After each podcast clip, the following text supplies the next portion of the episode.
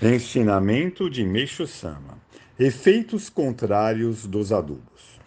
No início, a aplicação de adubos traz considerável resultado. Todavia, se essa prática durar por muito tempo, a ocorrência gradativa de efeitos contrários será inevitável.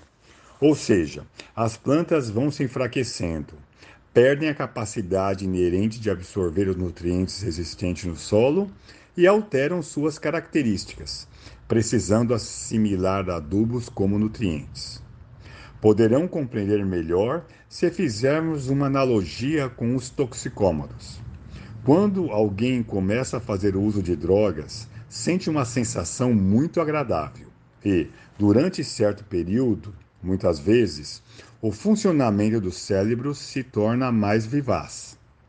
Por não conseguir esquecer este prazer, a pessoa, pouco a pouco, se aprofunda cada vez mais no vício e não consegue livrar-se dele.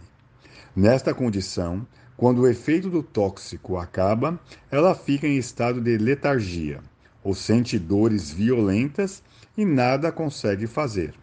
Uma vez que a situação se torna intolerável, embora saiba o mal que isso lhe faz, acaba consumindo a droga novamente e chega até mesmo a roubar para obter recursos para adquiri-la. Fatos semelhantes são constantemente noticiados nos jornais e podemos compreender quão nocivo esse tóxico é. Aplicando tal lógica à agricultura, compreendemos de imediato e afirmamos que, hoje, Todos os solos cultiváveis do Japão estão viciados em adubos, ou seja, gravemente doentes. Todavia, tendo se tornado cegos adeptos dos adubos, os agricultores não conseguem despertar. Ocasionalmente, ao ouvirem minhas explicações, eles resolveram suspender o uso de adubos artificiais e iniciar o cultivo natural. No entanto, como nos primeiros meses os resultados são insatisfatórios, concluem precipitadamente que o certo mesmo é usar adubos e, desistindo da mudança, voltam à prática anterior. Já que nosso método de cultivo está alicerçado na fé, as pessoas o praticam sem duvidar do nada do que eu digo. Assim, Procedendo, elas chegam a compreender facilmente o verdadeiro valor da agricultura natural. Descreverei a sequência dos fatos que ocorrem com a mudança para a agricultura natural.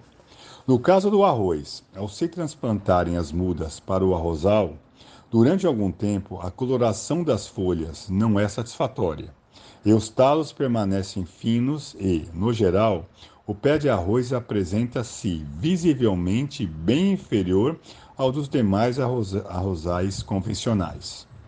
Isso dá ensejo à zombaria por parte dos agricultores vizinhos, o que leva o agricultor iniciante da nossa agricultura a vacilar, questionando se está no caminho certo. Cheio de preocupação e aflição, ele começa a orar a Deus. Passados dois ou três meses, os pés de arroz começam a se tornar mais viçosos e, na época do florescimento, podem ser observadas uma ampla recuperação, o que traz um grande alívio para o agricultor. Finalmente, às vésperas da colheita, seu desenvolvimento já se apresenta normal ou até maior, o que tranquiliza os agricultores. Ao se proceder à colheita, ocorre o inesperado o volume da produção de arroz, por exemplo, ultrapassa as previsões. Ademais, o produto é de boa qualidade, possui brilho e consistência, e seu sabor é inigualável. Geralmente se enquadra na classificação tipo 1 ou 2, e na pior das vezes no tipo 3.